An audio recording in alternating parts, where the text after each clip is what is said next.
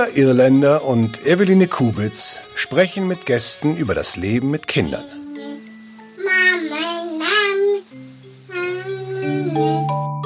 Drei Jahre wach. Hallo und herzlich willkommen zu Drei Jahre wach. Im Studio für euch sind Julia und Eveline und heute mit einem Thema, das uns äh, gerade besonders beschäftigt, aber wo wir auch aus dem Bekanntenkreis und auch von Hörerinnen immer wieder hören, dass es da eine große Verunsicherung gibt, einen, einen großen Bedarf darüber zu sprechen und darüber, oder darüber nachzudenken. Und zwar das Thema Geburt und Wochenbett während Corona, Geburt in Zeiten von Corona das ist auf jeden Fall ein Thema, über das, äh, das vielen Kopfzerbrechen bereitet und auch Sorge. Und ähm, ja, aber wir haben auch festgestellt, dass gerne Mütter auch drüber nachdenken, wie es bei ihnen so war, die vielleicht jetzt gerade gar nicht davon betroffen sind. Ne, Julia, du hast ja mal in deinem Freundeskreis so rumgefragt. Genau, also irgendwie, ähm, also viele haben sich zurückerinnert und ich meine, viele haben uns dann ähm, unmittelbar wirklich Sprachnachrichten geschickt und vor allem sind es, glaube ich, alles Leute, wenn ich jetzt kurz überlege, die nicht schwanger sind, wie wir aktuell, sondern die sich daran erinnert haben, was ihnen einfach gut getan hat während der Geburtsvorbereitung, während der Schwangerschaft, im Hinblick auf die Geburt, ähm, genau, und auch im Wochenbett und so, da einfach so aus dem Nähkästchen geplaudert, ähm, ja, Erfahrungen abgefragt irgendwie. Ähm, ja, da war der Rücklauf echt gut. Also. Genau, weil das war eben auch das Ziel, mal zusammenzutragen, was fällt uns so ein, was fällt unseren Freundinnen und Bekannten so ein zum Thema, was hat euch geholfen, was hat euch unterstützt in dieser eh schon schweren Zeit. Also Geburt und Wochenbett ist einfach eine ziemliche Ausnahmesituation. Was hilft, was sind Dinge, die man machen kann, die einen unterstützen können. Und gerade jetzt ist es vielleicht ähm, ganz gut, ein paar Dinge an der Hand zu haben, weil jetzt einfach auch alles ganz anders läuft. Und wir starten auch gleich mit einem Ton einer Hörerin, die was erzählt hat zum Thema was hat ihr geholfen bei Geburt und Wochenbett? Genau, die ist lustigerweise eine ehemalige äh, Bekannte aus, dem, aus unserem alten Kindergarten und äh, die wir dann über den Podcast, über äh, Instagram wiedergefunden haben und so. Also ganz schön einfach so. Die Schwangerschaft mit unserer ersten Tochter war unkompliziert. Ich habe mir keine großen Sorgen und Gedanken gemacht. Den Geburtsvorbereitungskurs habe ich besucht, weil man das halt so macht.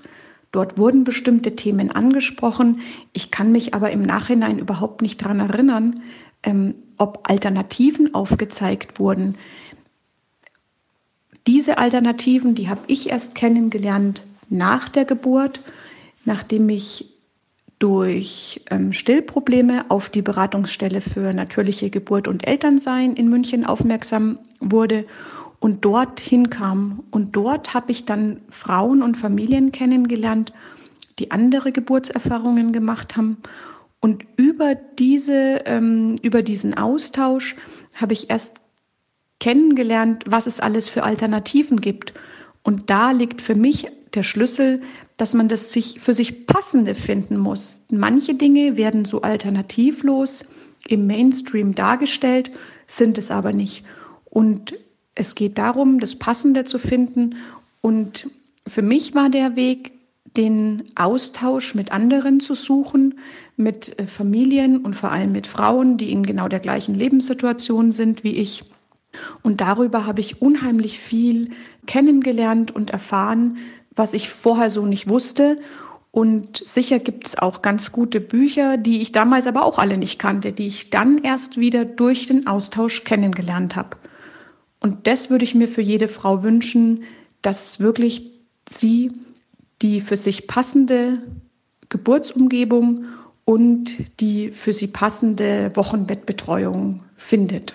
Ja, finde ich total spannend bei ihr, dass sie im Endeffekt, ähm, weil oft ist es ja so, wenn ich jetzt an meine ähm, ähm, beiden Schwangerschaften und Geburten, die jetzt schon zurückliegen, denke, ähm, da habe ich mich bei der allerersten eigentlich so am allermeisten informiert. Und ich finde es voll lustig oder voll spannend halt, dass sie im Endeffekt dann gemerkt hat, das war noch nicht so ganz stimmig, da hat irgendwas einfach noch gefehlt ähm, und sich dann einfach für die zweite ähm, noch Unterstützung halt gesucht hat und so und die dann auch gefunden hat. Ähm, ja, finde ich total gut. Ich weiß nicht, wie es dir so geht, wenn du jetzt an deine erste Schwangerschaft denkst, Eveline, und jetzt im Hinblick auf die zweite. Also hattest du das Gefühl, du hattest die passende Umgebung, ähm, einen adäquaten Support? Mm, also ich habe mich bei der ersten Schwangerschaft definitiv zu 99 Prozent, glaube ich, orientiert an Freundinnen, die das Ganze schon hinter sich hatten und mir halt erzählt haben, also sowohl die Klinik, die, die ich ausgesucht habe, mm, das war ein Tipp von Herzen von einer meiner engsten Freundinnen äh, über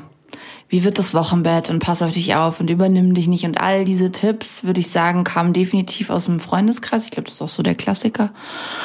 Genau. Und jetzt, als ich ähm, in der Sendungsvorbereitung diesen Ton gehört habe, habe ich mir schon gedacht, ach cool, dass es sowas gibt. Das klingt total gut. Also was mir sehr geholfen hat, ähm, war auch dieser Austausch dann, nachdem meine Tochter auf der Welt war, in so einer Babygruppe, die ja immer so verschrien sind so ein bisschen und ähm, viele Klischees stimmen auch.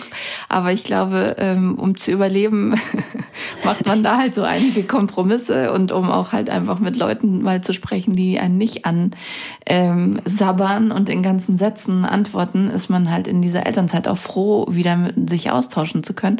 Und wenn man da Glück hat und coole ähm, Eltern am Start sind, fand ich das sehr hilfreich. Aber das war natürlich nach der Wochenbettzeit. Also ich glaube, der Austausch ist immer wichtig. Man Voll. muss halt nur gucken, dass man sich nicht ver äh, verrückt machen lässt von zu vielen unterschiedlichen Meinungen. Ja, also ich glaube, das mit dem Austausch, das, da gebe ich dir völlig recht. Also ich hatte das, glaube ich, gar nicht bei mir bei der ersten Schwangerschaft. Ich, bei mir gab es keine Mütter im Freundeskreis so, also bis auf eine oder so vielleicht. Ansonsten äh, war ich da eher so der, der, der, so die erste halt, die dann irgendwie Mama geworden ist. Und deswegen musste man sich das sowieso anhand von was braucht man alles für eine Geburt, einen Geburtsvorbereitungskurs, da triffst du dann die anderen Erstlingsmamas und so. Mhm. Ähm, und jetzt mit dieser Beratungsstelle ist total cool, weil genau da habe ich ja die Andrea auch kennengelernt, die wir jetzt dann noch im Interview hören und so, weil ich bei ihr den Geburtsvorbereitungskurs fürs zweite Kind ja gemacht habe. Ah, irgendwie. Ja. Ähm, genau, was jetzt, also was viele, glaube ich, beim zweiten Kind machen einfach keinen Geburtsvorbereitungskurs mehr. Und mir ging es halt einfach drum, dass diese zweite Schwangerschaft ja so ganz anders ist als die erste, weil du halt ja schon einen kleinen Zwerg hast und keine Zeit mehr für dich selber und so. Und mir ging es einfach nur darum, einmal in der Woche mir die Zeit zu nehmen. Ähm, ich glaube, es waren noch irgendwie nur so vier oder sechs Termine, ähm, sich halt mit mir und mit der zweiten Schwangerschaft jetzt auseinanderzusetzen mhm. und so. Genau. Und da hat man aber total schnell gemerkt, dass dieser Austausch auch wieder gut war, weil die Gedanken natürlich dann wieder ähnliche waren, weil es halt explizit dann ein Vorbereitungskurs war fürs zweite Kind und so. Ähm, genau. Ja, Julia hat es ja schon angekündigt. Wir hören jetzt ein Interview mit Andrea. Sie ist Dula.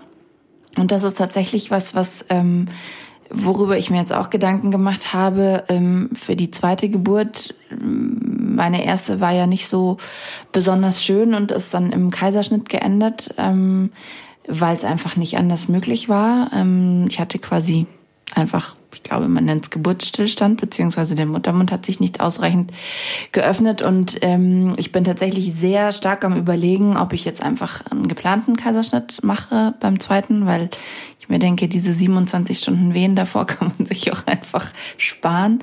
Ich glaube, ich verdränge einfach auch unterschiedlichste Alternativen zugunsten dessen, dass ich einfach sagen will, das Thema ist erledigt, ich mache das jetzt so, passt schon, muss ich mich nicht weiter damit befassen. Und dieses Dula-Thema war dann im Zuge dessen aber wirklich was, was ich mir überlegt habe, das ist das, glaube ich, das Einzige, was ich mir vorstellen könnte, was mir tatsächlich vielleicht hilft, jemanden eins zu eins am Start zu haben, der mich unterstützt, der da ist, der ähm, ja meine Bedürfnisse auch kennt und irgendwie so ein bisschen motiviert, anfeuert, wie auch immer, weil ich finde, das Mentale ist so ein riesen, riesen, riesen Thema beim Thema Geburt.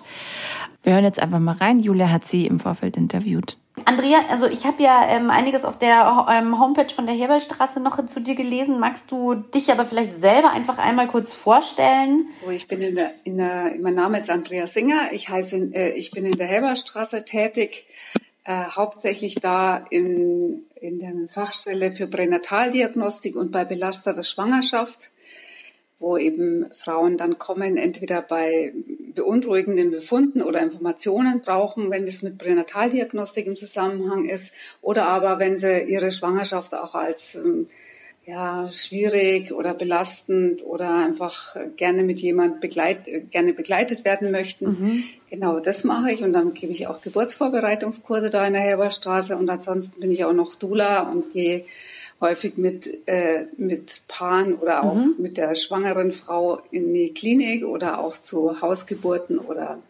Geburtshausgeburten mhm. begleite die mhm. als Dula.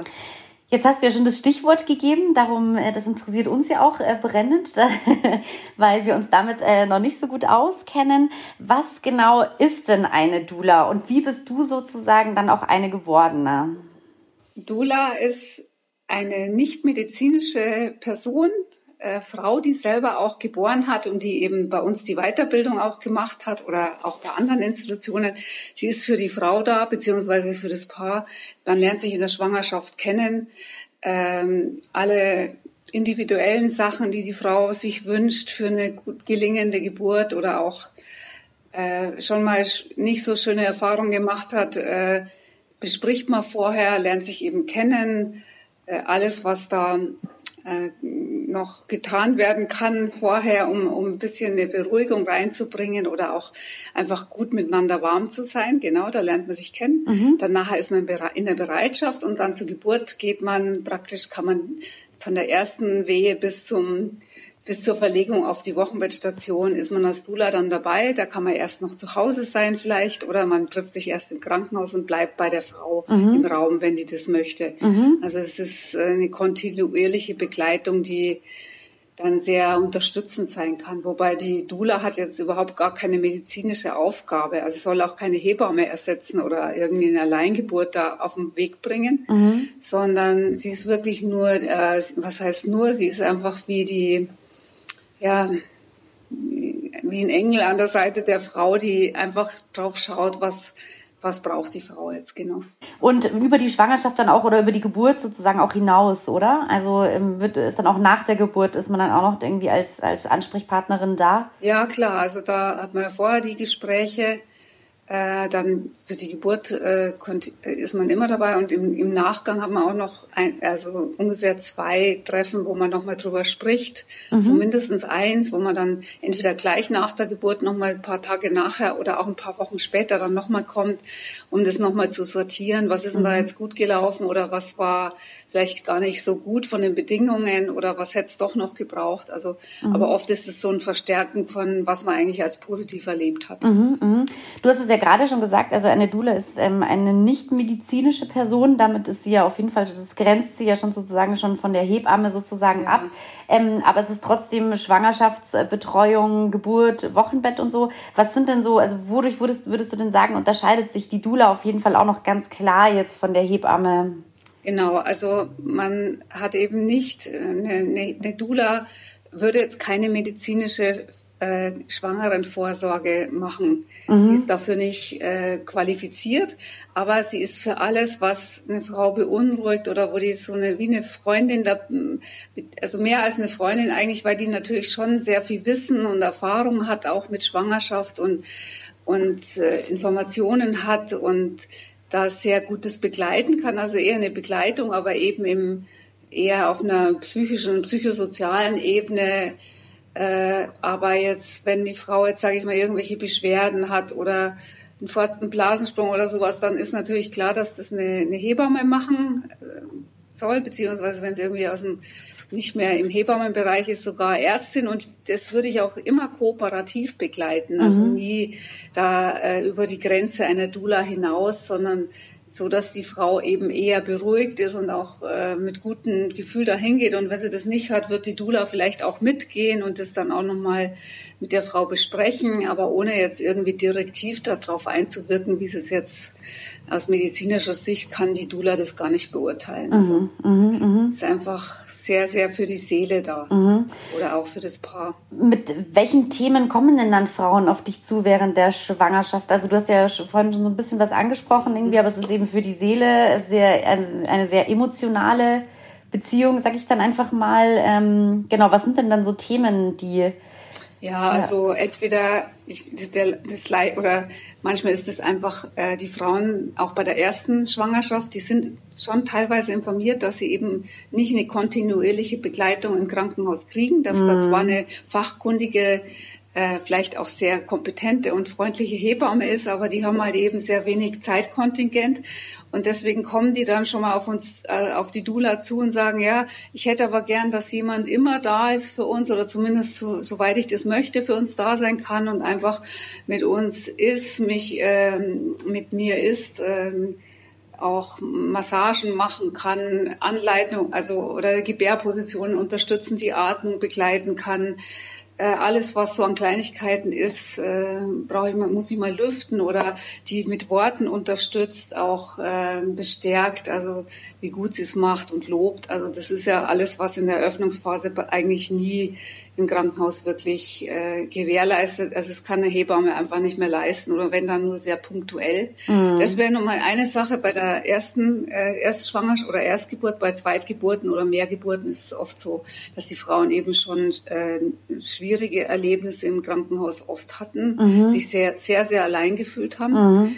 Äh, äh, das war dann der Hauptgrund, warum sie sich auf sehr viel Interventionen eingelassen haben, sage ich mal. Mhm. Und dann nachher äh, waren sie gar nicht mehr mächtig, selber was zu bestimmen, weil dann kommt eins aufs andere, weil hat man mal irgendwie ähm, ein bestimmtes Schmerzmittel, dann ist man auch nicht mehr so in der Lage, da irgendwie jetzt nochmal aktiver zu werden oder also das sind dann oft häufig schon eher schwierige oder sogar sehr traumatische Erlebnisse, die dann Frauen zu einer Dula bringen, wo man dann besprechen muss, ob man das, es ist ja nicht so, dass man das für die Frau machen kann, die Geburt, aber mhm. was braucht die jetzt wirklich, was hat sie für einen Wunsch an Begleitung, wie kann ich die, was hätte die eigentlich gebraucht, vielleicht einfach nur, dass jemand ihr, ihr zuspricht oder, oder sie unter, unterstützt bei Gebärpositionen oder ihr Sachen erklärt, weil die Hebamme einfach da, sage ich mal, relativ wortkarg manchmal ist. Mhm.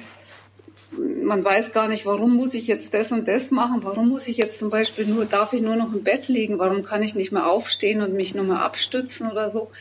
Oder warum geht das jetzt nicht mit der Badewanne? Hatte ich doch eigentlich als Plan? Oder mhm. also dann äh, kommen die, also dann kommt halt die Frau schon durchaus auf eine Dula zu. Mhm. Also du würdest auf jeden Fall sagen, es gibt dann durchaus Frauen, die wirklich ähm, regelrecht, wie soll ich sagen, Angst haben einfach vor einer zweiten Geburt, oder? Weil die erste einfach ja, so... Ja, ja, also nicht alle. Manche sagen Manche auch, halt, ja. und der dritte Klientel ist natürlich auch ganz schön, wenn man einfach sagt, ja, es ist ja eigentlich rund gelaufen, aber äh, jetzt kriegen wir das zweite Kind, es kann, mhm. ist gar nicht sicher, ob der Mann dabei sein kann. Und mhm. außerdem hätte ich mir einfach noch mehr gewünscht.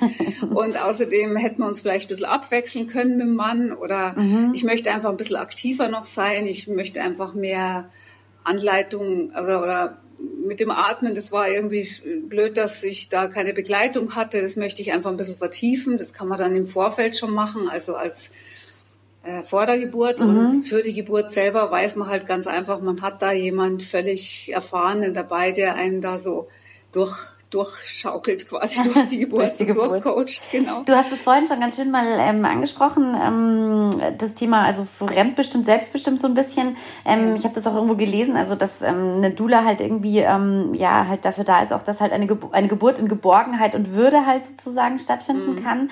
Wie sieht denn so eine Geburt deiner Meinung nach aus? Also oder was genau, wie soll sie nicht aussehen, weißt du? Also ja, also ähm, es ist einfach total wichtig, dass die, finde ich jetzt, äh, dass die Frau auch, es gibt, äh, dass die auch im Krankenhaus wirklich die, die Möglichkeit hat, in ihrem Tempo mit ihren speziellen Wünschen gesehen zu werden und nicht einfach nur eine Routine ähm, an ihr äh, durchgeführt wird. Das wird, muss ja zum Teil durchgeführt werden, wie Vaginaluntersuchungen, das CTG oder als Routine, Routine immer nur PDAs als Schmerzmittel zu geben, weil das halt einfach sehr viel Arbeitserleichterung auch zum Teil ist. Mhm.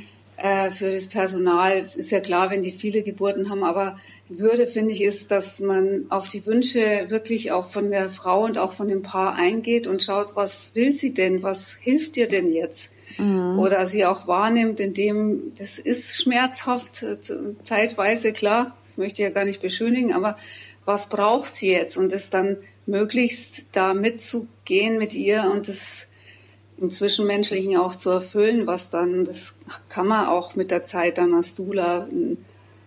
Manchmal kommen auch bei der Geburt irgendwelche Themen, die vorher gar nicht so im Gespräch noch gar nicht keine Wichtigkeit hatten. Und da kann man sich halt wirklich schon, da hat man halt schon sehr viel Zeit meistens, gerade bei den Erstgebären, mhm. weil die Geburt dann ja doch etwas länger meistens dauert, wo man sich so total drauf einschwingen kann mhm. und ihr wirklich ablesen kann, was, was braucht sie jetzt sowohl körperlich oder auch vom Sprechen her mhm. oder mal noch mal rausgehen oder einfach frische Luft, braucht sie was zum Trinken. Also es sind sehr, sehr viele praktische Sachen, aber es mhm. sind auch so, so äh, Sachen, die man auch äh, natürlich fragt, weil man kann auch als Dula keine Gedanken lesen, aber was braucht sie denn jetzt? Mhm. Was wäre denn jetzt lieber? Oder der Mann kann auch sehr gut eingeschlossen werden, finde ich, weil der fühlt sich auch sehr viel sicherer, wenn er weiß, ja, gut, da ist es wohl gut, wenn ich jetzt da meine Zeit lang meine Hand hinlege und mhm.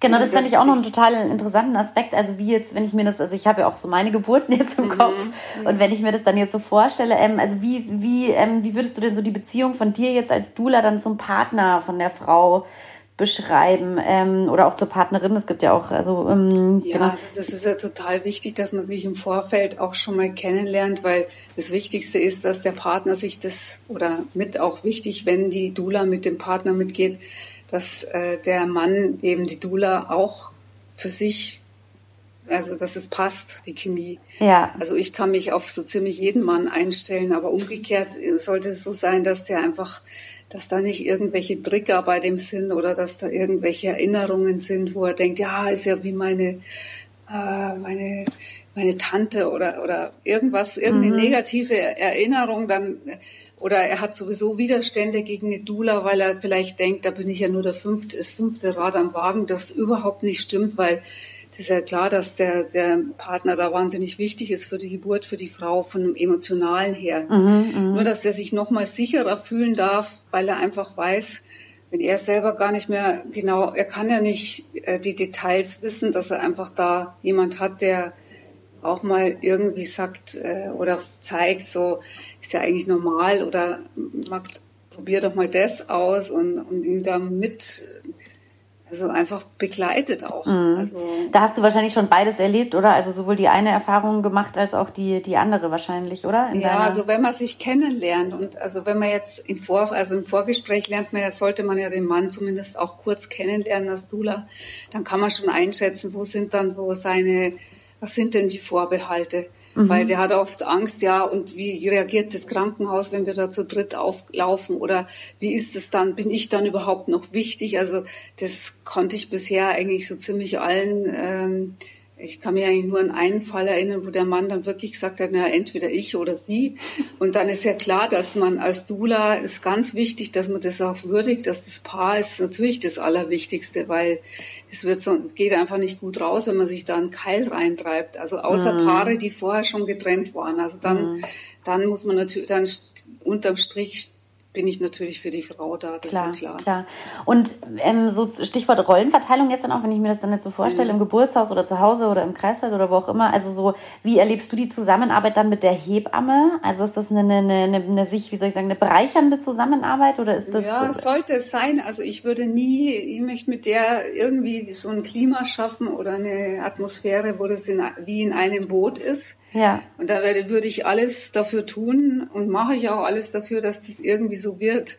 Man hat natürlich da oft mit vielen verschiedenen Hebammen dann zu tun und das kann man auch nicht ganz kann man auch nie ganz ausschließen als Dula, dass man da auch mal jemand hat, der einfach schon, was weiß ich, 20 Stunden völlig im Stress da im Kreissaal und dann ah, denkt sich, verdreht die Augen und sagt, das brauche ich die Dula auch noch. Mhm. Dass man dann einfach sehr zurückhaltend ist. Natürlich ist die Hebamme die Leitung. Mhm. Also ich möchte mich da nicht ein, aber dass man die vielleicht auch sogar, dass ich die sogar unterstütze, aber nicht jetzt gegen die Frau, die oberste, also für mich ist die Frau das Allerwichtigste. Hebamme nehme ich als wichtig, weil sie für die Frau wichtig ist, sage ich mal so. Mm. Also dass das halt irgendwie eine, das machen wir auch in der Ausbildung, dass das ein sehr kooperatives Verhältnis möglichst ist und mm. irgendwie, also ich habe jetzt auch noch nie wirklich vielleicht so ein kleiner Vorbehalt, jetzt steht man da am Kreissaaltür und klingelt da und ah, ich bin die Dula, darf ich bitte zu Frau X? Ja, dann, ja, was sind Sie jetzt und so. Ja, es ist vereinbart mit der Frau und können dann nochmal nachfragen und dann, wenn sie merkt, die ist jetzt nicht irgendwie äh, Übergriff, also man muss sich halt entsprechend auch benehmen als Dula, sage ich mal. Okay. Und das ist völlig wertschätzend der Hebammen, weil ich meine, letztendlich hat die Hebamme die Verantwortung. Ist ja klar, klar die, die leisten da wirklich Arbeit. Also, mm, mm. Mm. Aber wie du das gesagt hast, also ich habe da auch mit Eveline im Vorfeld, haben wir uns da kurz ähm, ähm drüber mhm. unterhalten. Also Eveline bekommt jetzt das zweite Kind, wir bekommen mhm. jetzt das dritte. Und also ja, wenn ich schön. mich an meine, ja, also wir sind derzeit so im Doppelpack schwanger, oh, per Zufall. Ähm, ähm, und wenn ich mich an meine ersten Geburten, äh, meine erste Geburt erinnere und auch also bei der Eveline war das ganz klar der Fall, dass sie eben die Hebamme stundenlang nicht gesehen hat, ja, ja und sich halt schon. Mhm. genau massiv alleine gefühlt hat und so. Und ähm, ich erinnere mich halt auch sehr positiv an meine zweite Geburt, die natürlich viel schneller ging und mhm. die aber auch, also wo ich das Gefühl hatte, ich habe wirklich also fast ständig eine Hebamme an der Seite gehabt so ah, ja. und Genau, und dann war aber irgendwie, dann ist es, also dann, dann hat, man hat man es ja, auf jeden Fall positiver es, abgespeichert. Das ist ja. dann, äh, also vom Erleben her, dieses kontinuierliche. Genau. Da hast du aber genau den Unterschied gemerkt, gell? wie wahnsinnig gut es ist. Total. Dass die Hebamme da ist, weil allein, da gibt es auch Studien dazu, dass das wirklich, es ist bewiesen, dass das ist eigentlich nicht, äh, außer es läuft wirklich was aus dem Ruder, aber wenn jetzt, also die Begleitung, die kontinuierliche, die, die sorgt dafür, dass die Frau sich viel, viel Sicherheit, sicherer führt, ja. fühlt weil der Mensch ist wie ein Säugetier und was ist das Wichtigste, ist einfach vom Grundbedürfnis ist Sicherheit. Das mm. ist einfach so in der Geburt mm. erst recht. Mm. Und erst dann schüttet sich praktisch dieser ganze Geburtshormoncocktail aus. Mm. Wenn ich ständig auf der Flucht oder auch äh, weg sein, also Angst haben muss, dann dann kann ich ja nicht. Also das ist dann einfach ein ganz anderes Erleben. Aber interessant und da warst du auch beim, beim zweiten Kind dann in der, in der Klinik. Genau, richtig, genau, mhm. ja, genau. Und das gibt's natürlich auch, gell? aber das kann man halt vorher nicht wissen. aber ich habe ich hab's Eveline auch schon erzählt gehabt, also weil sie dann auch meinte, das ist ja voll das Glück und so und ich habe aber auch gesagt, das war aber dann einfach so schnell, also da hätte, glaube ich, ja. hätte keiner mehr eine Chance gehabt, glaube ich, jetzt irgendwie ja. wegzugehen, genau. Aber ähm, da haben wir nur ähm, eben jetzt auch drüber geredet gehabt, ob das vielleicht dann auch wahrscheinlich schon auch ein, wie soll ich sagen, ein Grund ist oder beziehungsweise hätten, könnten wir uns das so vorstellen, dass das halt mit den Doulas wahrscheinlich auch mehr geworden ist in den letzten Jahren, weil ja die Hebammen immer weniger sozusagen geworden sind, oder? Oder weil halt einfach dieser Mangel halt so herrscht. Ich weiß nicht, wie da so deine, deine Erfahrungen sind. Äh, ja, also es ist einfach in München ist eine Geburtensteigerung äh, in den letzten Jahren. Und es ist einfach sowieso generell ein Hebammenmangel und sicherlich ist es dann auch äh, klar, dass Frauen irgendwie eine bisschen eine Alternative suchen. Mhm. Ich meine, das kann nie und nimmer die Hebamme ersetzen. Klar, diese, ja. Diese Dula. Aber die Frauen, die wissen heute schon mehr, sind informierter. Äh, das sind durch die ganzen Netzwerke, Social Media und so weiter, wissen die, Mensch, das fehlt mir, da kann ich mir doch was suchen. Mhm. Und, und, da, wir haben auch sehr viel, sehr viel Öffentlichkeit, also beziehungsweise wenn es in München mal so und so viele hundert Frauen erlebt haben, dann spricht sich das halt andersrum als Klar. vor, wo wir das angefangen haben mit der Ausbildung vor zehn Jahren. Da war das halt einfach ein mini kleiner Haufen. Nur. Mhm. Ja klar. Aber wie du es gerade beschrieben hast, eben, dass es einem halt so Sicherheit gibt und wenn ich halt mich in Sicherheit wiege sozusagen, dann kann ich mich ganz anders auf eine Situation einstellen und halt Total, eben auch. Ja loslassen halt irgendwie. Ja, das ist einfach so ein, äh, es, ähm, jeder Mensch hat dieses Grundbedürfnis nach Sicherheit und in so einer Situation wie Geburt, was ja immer eine Grenzsituation, also eine Grenzerfahrung ist, das ist eigentlich super und wunderbar zu zu, äh, zu bewältigen, aber halt nicht in einer Stresssituation, mhm. weil Stresssituation, Adrenalin sorgt nicht dafür, dass ich mich öffnen kann. Mhm, also mhm. das ist auf jeden Fall klar. Üblicherweise sollte das im Krankenhaus auch so gegeben sein, aber es ist, braucht auch nicht sicherlich nicht jede Frau eine Dula. Aber ich glaube, für viele ist es einfach schon noch mal Also die, die, die das suchen und dann auch finden, dann passt es eigentlich auch meistens gut. Also ja. Dann passen die auch immer gut zusammen, so als Team, die Leute. Du hast es ähm, vorhin schon ganz kurz, also gleich im, am ersten mhm. Satz schon gesagt, dass eine Dula auch jemand ist, der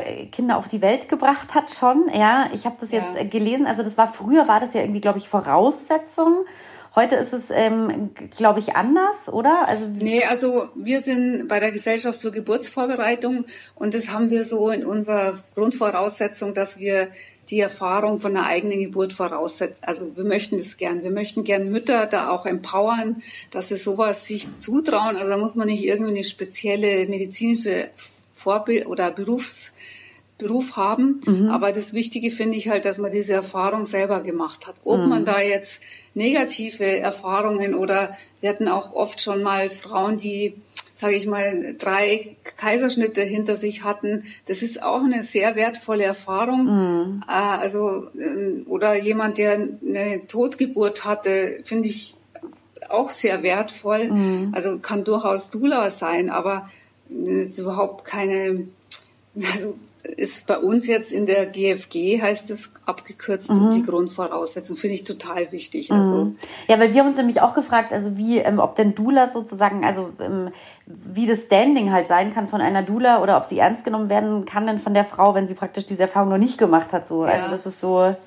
Das, äh, glaube ich, ist äh, das, also ich meine, eine Hebamme muss auch nicht unbedingt selber Kinder geboren haben, um selber eine gute Hebamme zu sein. Aber wir haben es eben für als Doulas, glaube ich auch, dass das, das man kann da eine, eine Frau ganz anders an die Hand nehmen, wenn sie das möchte, weil man es einfach selber in irgendeiner Form auch schon so oder so ähnlich erlebt hat. Also man kann sich da gut einfühlen und da ist ja auf so einen psychischen, also dass man da irgendwie auf einer Resonanz Ebene ist, ist das, glaube ich, schon sehr wichtig. Mhm. Dass man, und dass man auch die, die Themen, weil ich meine, es ist ja keine, keine Berufsausbildung, also man hat da so neun Wochenenden vor sich als Dula-Weiterbildung, mhm. dann dann kann man auch einen ganz anderen Einstieg da finden in diese Themen, weil man mhm. einfach irgendwo anknüpfen kann. Man hat die Puzzleteile schon. Ja klar, ich habe ja schon mein, meine Tochter und bei der ist es so und so oder bei meinem Sohn war es so und also da kann man ganz anders anknüpfen, als wenn man da jetzt, sage ich mal, als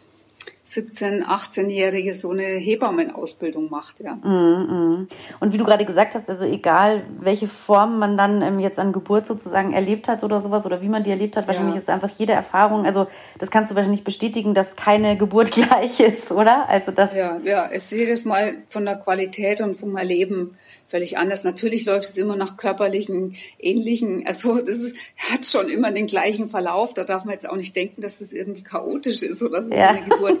Aber vom Erleben her ist es jedes Mal wieder anders, klar. Und bei mhm. jeder Frau auch anders. Mhm. Und äh, sind sehr feine Grenzen oder wie kann man helfen, da über die Grenze drüber zu kommen oder manche, äh, ja, mhm. das ist, ist sehr jedes Mal wieder neu.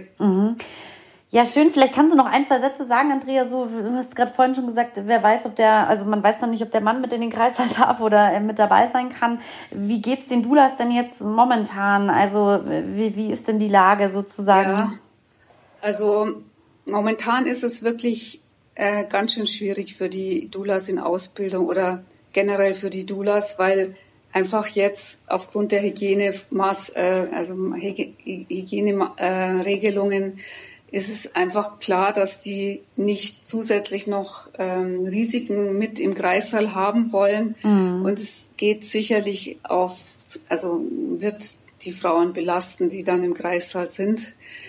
Äh, vor allem, glaube ich, die, die jetzt erste Mal zu einer Geburt kommen. Ich meine, jetzt ihr beide, ihr habt ja Geburten schon erlebt, also da weiß man, was kommt da auf mich zu und das seid ihr ganz anders in der Vorbereitung schon.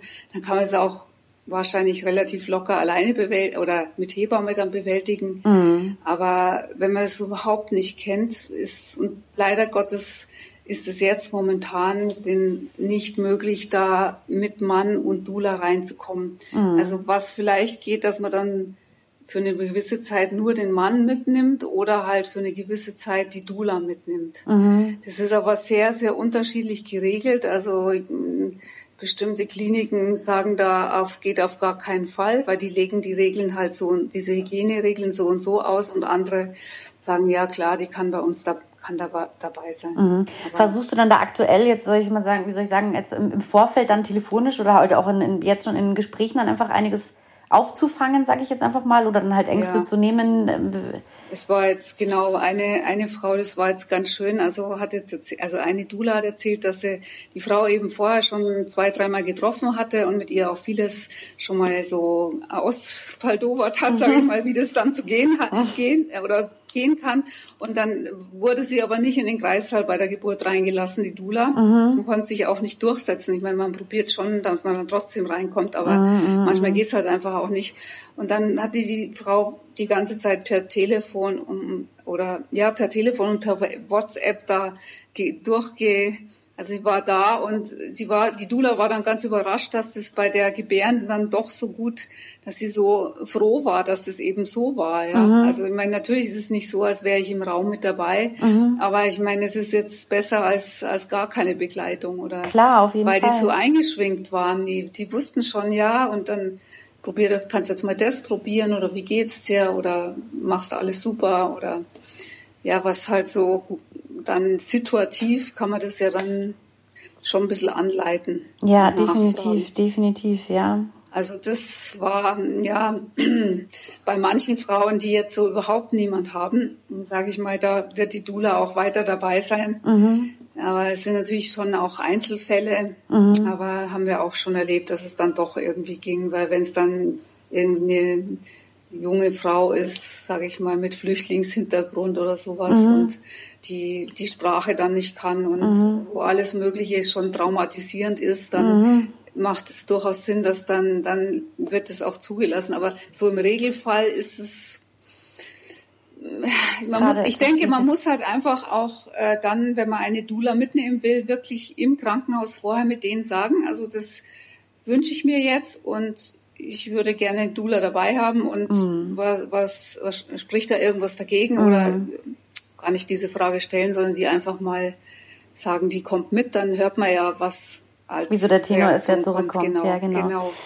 Ja, Mensch, dann ja. drücken wir euch die Daumen, drücken ja, die Daumen, ja. dass ich uns allen, genau, dass ihr, wann seid ihr zur, wann kommt ihr zur Geburt? Wir kommen, ähm, also ähm, bei uns ist es Anfang Februar, bei Eveline ist es Anfang Januar, genau. Also wir sind genau so einen Monat Zeit versetzt und ähm, ja, deswegen, äh, ja.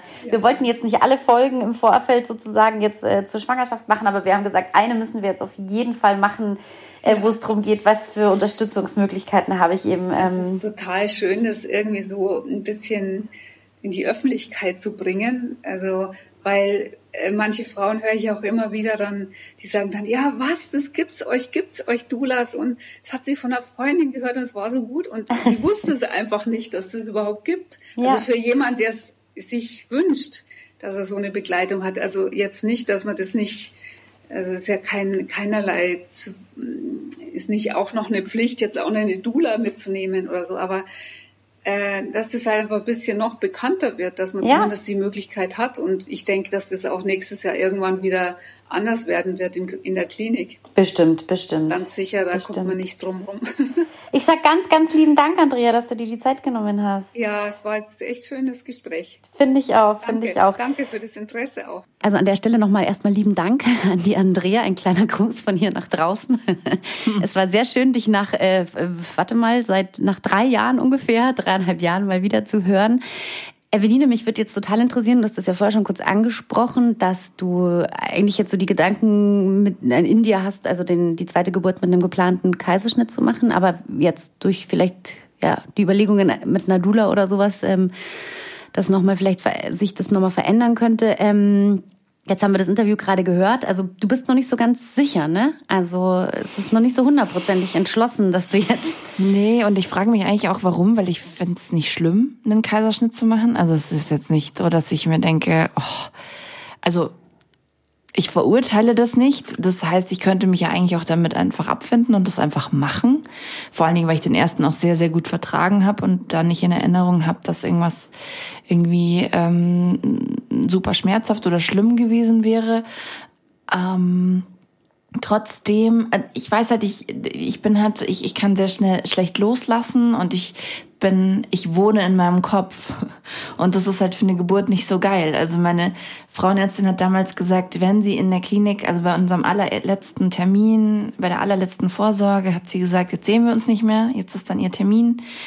Ähm, das heißt, sie gehen nur noch in die Klinik zur Vorsorge, wenn sie übertragen. Und mein Tipp ist, geben Sie Ihr Gehirn an der Pforte ab, wenn Sie mit wen in die Klinik kommen. Und lassen Sie sich da einfach fallen und die machen das schon. Und das ist halt ungefähr das Gegenteil von dem, was ich bin.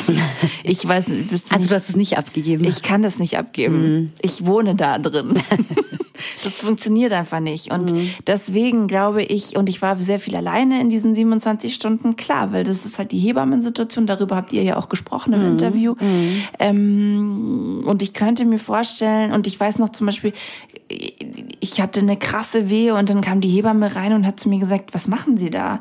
Sie bewegen sich so, Sie wippen so, Sie schieben das Kind gerade wieder rein, statt aufzumachen. Also das ist eine Demotivation ja schon fast, oder? Äh, ja, also sie hat es natürlich freundlicher gesagt. Das kam mhm. natürlich in dieser sehr, ähm, äh, sehr krass ähm, empfindlichen beziehungsweise sensiblen Situation bei mir natürlich vielleicht auch härter an. Mhm. Aber was ich damit sagen will, ist, ich habe zugemacht und nicht auf. Mhm. Im Kopf schon mhm. und dann halt auch der Körper. Und davon bin ich überzeugt, dass das mhm. einen großen, großen, großen Teil ausmacht. Und wenn ich jemanden hätte, der halt da ist und irgendwie mir erstens Sicherheit gibt und zweitens mich so ein bisschen aus meinem Kopf rausholt und dieses Vertrauen in meinen Körper quasi über Bande mir wiedergibt, das ich halt irgendwie auch nicht habe. Das habe ich ja auch schon mal im Gespräch mit Barbara in einer Sendung gesagt, wo es mm. um meinen Kaiserschnitt ging. Mm. Könnte ich mir vorstellen, dass das für mich funktioniert. Ähm, aber wir haben ja auch gehört, jetzt während Corona also wäre fraglich, ja. ob das überhaupt klappt. Jetzt bin ich natürlich auch sehr spät dran. Ähm, ich finde es aber ein Konzept, das ist, glaube ich, das, was ich letztlich damit sagen will, dass ich sehr, sehr schlüssig finde. Und ich glaube, wäre nicht Corona, würde ich es mir tatsächlich irgendwie überlegen. Ja, und vor allem, es geht genau um das, was du gerade gesagt hast, was du bräuchtest, diese Sicherheit. Das hat die Andrea in dem Gespräch ja auch so schön gesagt, dass das im Endeffekt das ausschlaggebende Kriterium ist, dass du dich halt in einer, ja, nicht in einer, also du bist natürlich irgendwo in einer Angstsituation oder weil es alles ungewohnt ist und ähm, es ist schmerzhaft und so weiter. Aber wenn du halt dich trotzdem irgendwie in Sicherheit wiegen kannst, ja, ähm, dann, ja, dann macht das mental halt voll viel aus einfach. Genau, also, total. Genau. Total. Aber vielleicht kannst du dir, im, selbst wenn das jetzt für die Geburtssituation im Krankenhaus vielleicht einfach nicht ähm, eine Idee ist, aber halt vielleicht jetzt im Vorfeld schon, weißt du, äh, durch Gespräche oder so, also zu mehr Sicherheit gelangen. Ja, ja also ähm, Andrea, ich, ich rufe dich an. genau. ja, ähm, total, weil ja. ich fand das ein sehr schönes Gespräch und ein sehr aufschlussreiches Gespräch auf jeden Fall. Ja. Wir haben noch einen zweiten Ton von unserer Hörerin, von der wir gerade schon gehört hatten, wo es darum geht, also da geht es ums Wochenbett tatsächlich, was ihr da geholfen hat, ne? Genau, und halt auch darum irgendwie, dass es halt, dass ja eigentlich immer so die Babys im Vordergrund stehen, die Neugeborenen, die Kinder, ja, was ja auch schön und gut ist. Ja. Aber das ist ja noch ein ganz wesentlicher anderer Teil, nämlich die Mutter, die das Kind auf die Welt bringt. Ähm, ja, dass es halt auch gilt, auf die so ein bisschen zu gucken. Wenn ich mir rückblickend so überlege, warum ich mich in der Beratungsstelle in der Heberlstraße so wohl gefühlt habe, dann ist es, weil dort die Mütter im Fokus sind. Es geht um die Bedürfnisse der Mütter. Und das, denke ich, ist der Schlüssel sowohl in der Geburtsvorbereitung, während der Geburt, im Wochenbett, dass es mehr um die Mütter gehen muss. Alle anderen, denen geht's normalerweise gut, wenn es den Müttern gut geht. Das trifft auf die Kinder zu, es gibt Ausnahmen, wo es medizinische Probleme gibt, schon klar. Aber im Allgemeinen, wenn es den Müttern gut geht, geht es den Vätern gut. Wenn es den Müttern gut geht, geht es den Kindern gut. Wenn es den Müttern gut geht, geht es den Geschwisterkindern gut. Und ähm, es dreht sich aber immer wahnsinnig viel um das Baby, um das Neugeborene. Ähm, für das kommt Besuch, für das werden Geschenke geschickt. Und ähm, das ist, denke ich, auch ein ganz großer Punkt. Immer dann, wenn es sich, wenn, wenn auf die Mütter geschaut wird, gerade im Wochenbett, wenn die Mütter gut umsorgt werden, dann läuft auch alles andere. ja. ja. Ein schöner Appell an alle Familienmitglieder, Väter, Partner, Partnerinnen, was auch immer, die genau die die Mutter äh, ja im Fokus irgendwie und ähm, ja, ist doch irgendwie ganz gut. Absolut. Und wir haben uns gefragt, wie kann man äh, das vielleicht sogar noch optimieren, dass man sich im Wochenbett wohlfühlt, dass man sich gut fühlt, dass man gut auf sich acht gibt als Mama und auch bei sich ist vielleicht so. Ähm, und haben mit ähm, einer äh, Bekannten gesprochen, Elisabeth, Elisabeth Göttlicher. Sie ist Hypnosetherapeutin und Heilpraktikerin für Psychotherapie und bespricht mit ihren Klientinnen viel ähm, in so eins zu eins Gesprächen Themen rund um Geburtsvorbereitung, Kinderwunsch, Geburtstraumata und auch Selbstheilung und so Themen, die da aufploppen, werden dann von ihr auch oft in so Hypnosesitzungen mit den jeweiligen Frauen dann bearbeitet. Und sie hat uns erklärt, wie Hypnose tatsächlich im Wochenbett auch helfen kann. Fürs Wochenbett ist Hypnose natürlich auch sehr spannend, weil du mit Hypnose ähm, deine Selbstheilungskräfte aktivieren kannst und dich von innen heraus stärken kannst. Also du kannst auch Körperfunktionen damit beeinflussen. Und das tut im Wochenbett natürlich sehr, sehr, sehr, sehr gut. Vor allem, man ist gebeutelt von Hormonen und der Verantwortung. Bei den Erstgebärenden ist es die, auf einmal hat man da ein Kind, wofür man verantwortlich ist. Dann ist so, okay, ich, so ging es mir, äh, ich bin jetzt verantwortlich, ich bin jetzt für, die, für das Leben das Wichtige, das ist mir wichtiger wie mein eigenes und für dieses Leben bin ich jetzt verantwortlich. Wow, okay. Und dann die ganzen Hormone und Stillen und alles Mögliche und, und Genesen von, von der Geburt oder vom Kaiserschnitt. Dafür ist Hypnose nicht, äh, wirklich wunderbar, weil du erstmal kannst du dir einen Rückzug schaffen, dass du dir auch Zeit für dich nimmst, kannst, ähm, kannst wie gesagt deine Selbstheilungskräfte aktivieren, kannst dich von innen heraus richtig stärken und auch im Kopf, im Verstand wissen wir oft, ja, ich bin in Ordnung, auch wenn ich, wenn ich, wenn ich nicht alles kann, nur innen heraus hat man dann doch oft das Gefühl zu versagen oder nicht genug zu sein oder es nicht richtig zu machen, keine gute Mutter zu sein. Ähm, einfach diese ganzen Entscheidungen, ne? still ich, gebe ich Fläschchen, ähm, lege ich mein Kind hin, habe ich die ganze Zeit bei mir auf dem Bauch, was ist das Richtige, Familienbett, nicht Familienbett, diese ganzen Fragen und durch die Hypnose kannst du, kannst du Ruhe reinbringen und, und, und dich selber stärken und ja, Frieden, Frieden mit dir in deiner Mutterrolle auch finden. Elisabeth hat es ja gerade schon ganz schön ähm, beschrieben. Ähm, Stichwort Selbstheilung. Das ist irgendwie ganz spannend, weil sie im Endeffekt nicht die einzige ist, die jetzt äh, von der so dieser dieses Feedback so ein bisschen kam oder diese Töne. Ähm, sie jetzt als Hypnosetherapeutin, sondern auch Freundinnen von uns haben ähm, das gesagt. Unter anderem eine ganz liebe Freundin von mir, die sich auch sehr viel mit ja der Kraft aus dem Inneren heraus äh, auseinandersetzt und ähm, genau die auch von ihrer Erfahrung ähm, aus dem Wochenbett und so erzählt hat während der Geburt hat mir geholfen, dass mir eine Hebamme gesagt hat, dass die Wehen die Entfaltung der eigenen Kraft sind. Und dass es dann im Normalfall, also wenn alles normal läuft und jetzt nichts Außerordentliches ist, man auch dann in der Lage ist, das ohne Schmerzmittel zu verarbeiten, diese Wehen, weil es ja die eigenen sind und die eigene Kraft ist. Und wenn eben, also das ist, glaube ich, wenn eine Einleitung ist und nochmal was anderes, aber wenn es eben alles so normal seinen Lauf nehmen kann, dann ja, habe ich das auch so erlebt, dass ich zweimal eigentlich ohne jegliche Schmerzmittel entbunden habe und das hat mich einfach, sage ich mal, sehr unterstützt innerlich, dass ich ähm, einfach gesagt habe, es ist ja meine Kraft und dann kann ich es auch veratmen oder verarbeiten und dann geht es auch. Aber genau, vielleicht hilft es noch jemandem, aber ich denke, wenn es nicht nach Plan läuft, dann, dann stimmt es dann auch nicht mehr. Und was mir auch im Wochenbett geholfen hat, war, dass, ähm, dass einfach erstmal nicht viel Besuch kam, sondern nur wenig. Und wenn dann welche, die einfach was mitgebracht haben, zum Beispiel zu essen oder mal eine anderen, also das andere Kind mitgenommen haben, dann beim zweiten Kind.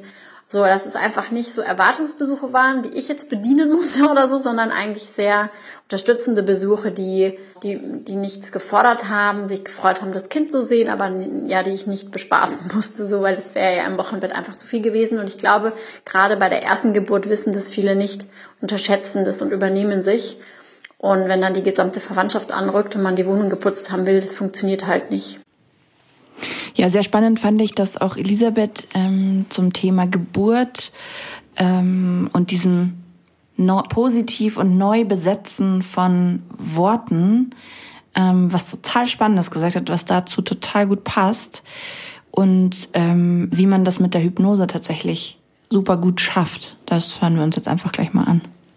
Ich schaue ja im 1 zu 1 Bereich hin, was, was, welche Traumata sind da, welche Glaubenssätze sind da, ähm, welche Erfahrungen sind da, sind da und setze da an.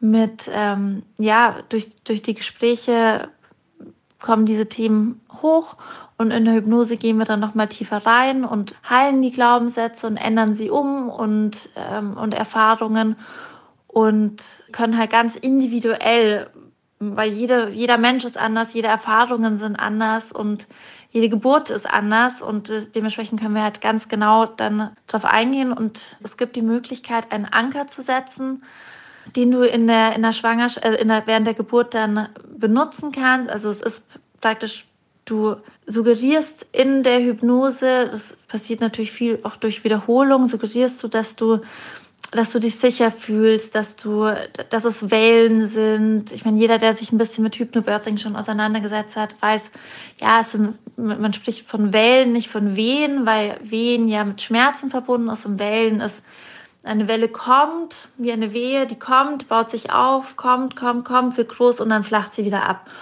Und dass man da mitgeht und einfach, ja, einfach, gut gesagt, aber dass dass man einen Zustand erreicht, in dem du mit den Wellen mitgehst und dich nicht so dagegen wehrst und einfach ja positiv bewertest, nicht mit so oh Gott, oh Gott, das ist eine Wehe, oh Gott, oh Gott, oh Gott, aua, aua, aua, aua, sondern halt eher so in mehr in deine Kraft und in den Prozess dich hineinbegibst. Und das ist etwas, was schön in der Hypnose ja integriert werden kann in deinem Bewusstsein und in deinem Unterbewusstsein. Und das, dafür ist Hypnose echt wunderbar für die Geburtsvorbereitung. Also ich habe ja vorher schon gesagt, ich lebe in meinem Kopf.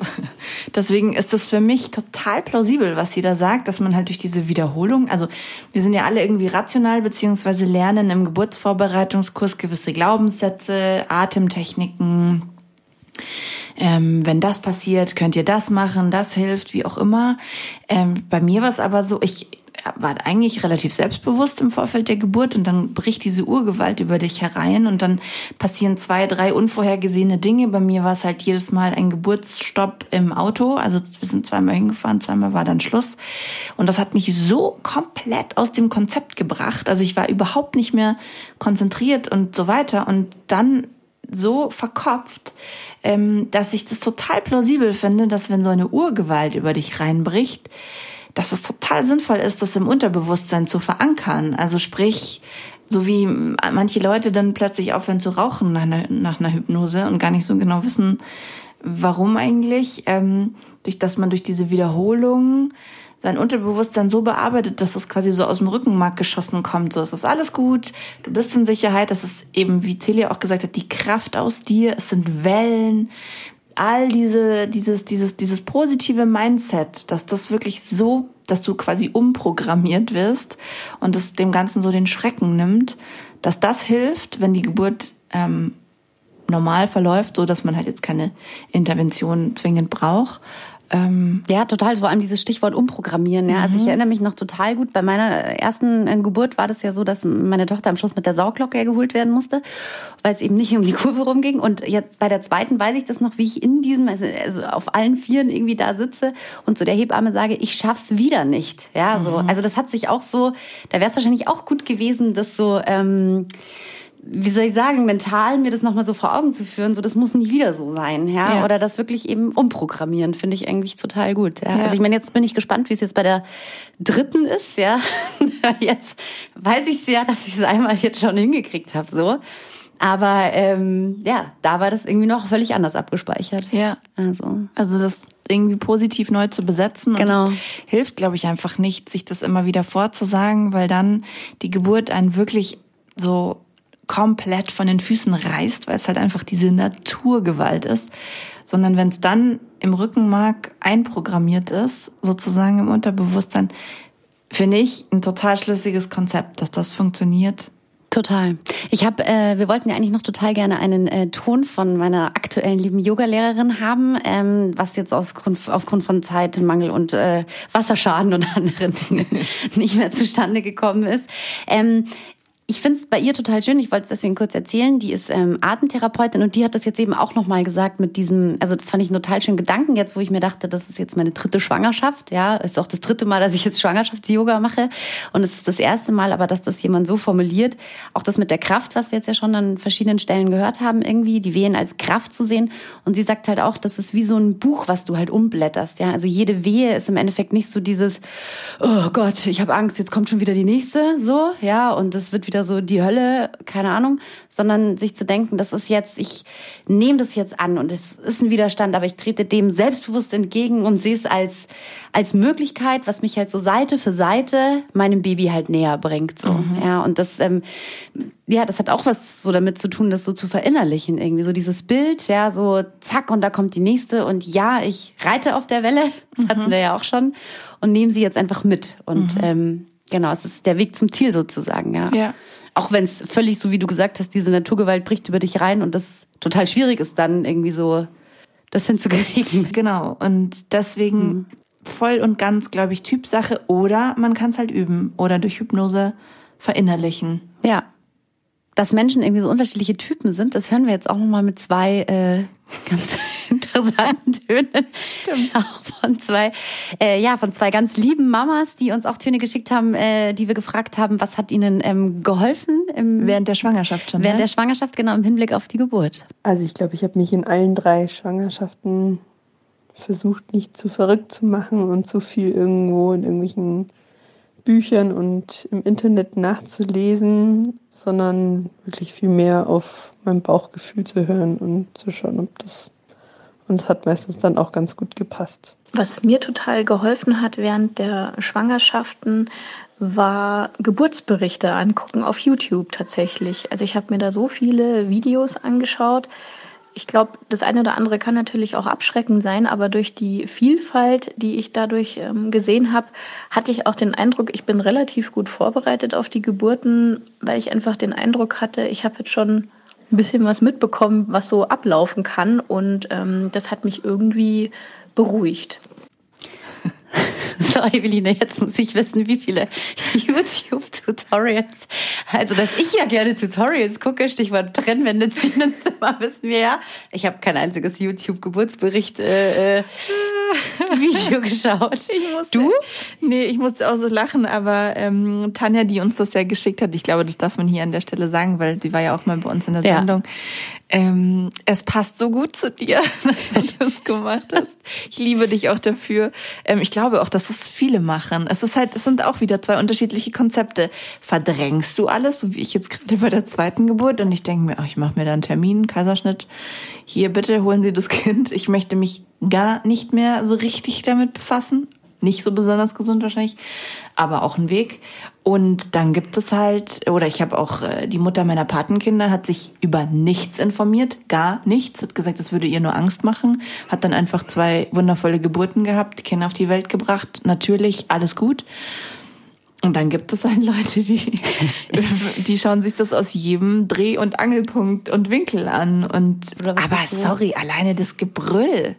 Ich würde wirklich, ja. also ich würde, glaube ich, weiß ich auch nicht, diese mir das Kind eigenhändig irgendwie wieder hochschieben oder rausholen und einfach diese Geburt versuchen mit aller Macht zu vermeiden, wenn ich diese, also ja, diese, dieses Geschrei hören würde bei YouTube. Also ich habe nie danach gesucht, ich würde es auch im Traum nicht machen. Das wäre mir echt zu krass. Ja, nee, für dich ist es vielleicht wirklich besser, Andrea anzurufen als auf YouTube. Berichte zugucken. Mm. Also Tanja, ich, wir telefonieren mal. Ich bin gespannt, äh, was du dazu zu berichten hast, weil ich finde das wirklich, ähm, finde das interessant, was du da gesehen hast. Aber ja, ähm, so unterschiedlich sind die Ansätze und am Ende des Tages äh, hoffen wir, es war für euch in irgendeiner Form für irgendeine Phase, die jetzt auf euch zukommt, was dabei oder es war Anlass, ein bisschen in Erinnerung zu schwelgen, wie es bei euch war. Wie man an Julia sieht, ist es ja unter Umständen, sag niemals nie. Nee, sag niemals nie. also selbst wenn ihr denkt, ah, ich bin da raus aus der Nummer. Ähm, kommt vielleicht nochmal. Ansonsten ähm, kommt gut durch die nächsten vier Wochen. Wir haben uns total gefreut, dass ihr zugehört habt.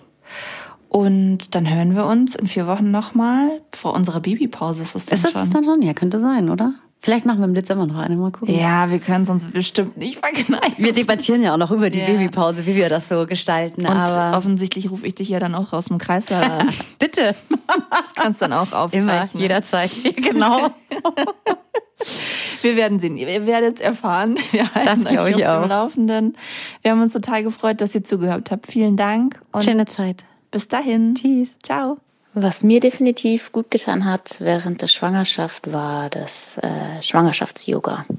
Gerade nach der Arbeit oder wenn man eine stressige Woche hatte, zum Runterkommen, sich bewegen, andere Richtungen dehnen, da ja gerade auch der Bauch, wenn er dann größer wird, doch sehr stark äh, auf den Rücken oder auch auf die Gelenke geht, da war das immer sehr, sehr entspannend für mich. Ich habe versucht, mir soweit es geht, irgendwie so kleine Momente zu nehmen, wo ich Zeit für mich hatte. Und ähm, genau, das, da hat mir unter anderem auch geholfen, dass ich einen Schwangerschafts-Yoga gemacht habe, beziehungsweise dass ich einfach auch spazieren gegangen bin alleine und mir äh, währenddessen Musik gehört habe und mir Podcasts angehört habe. Drei Jahre wach. Das Abenteuer Familie. Immer am dritten Samstag im Monat auf Radio Feuerwerk. Und zum Nachhören auf Spotify, Apple Podcasts, Deezer und überall da, wo es Podcasts gibt.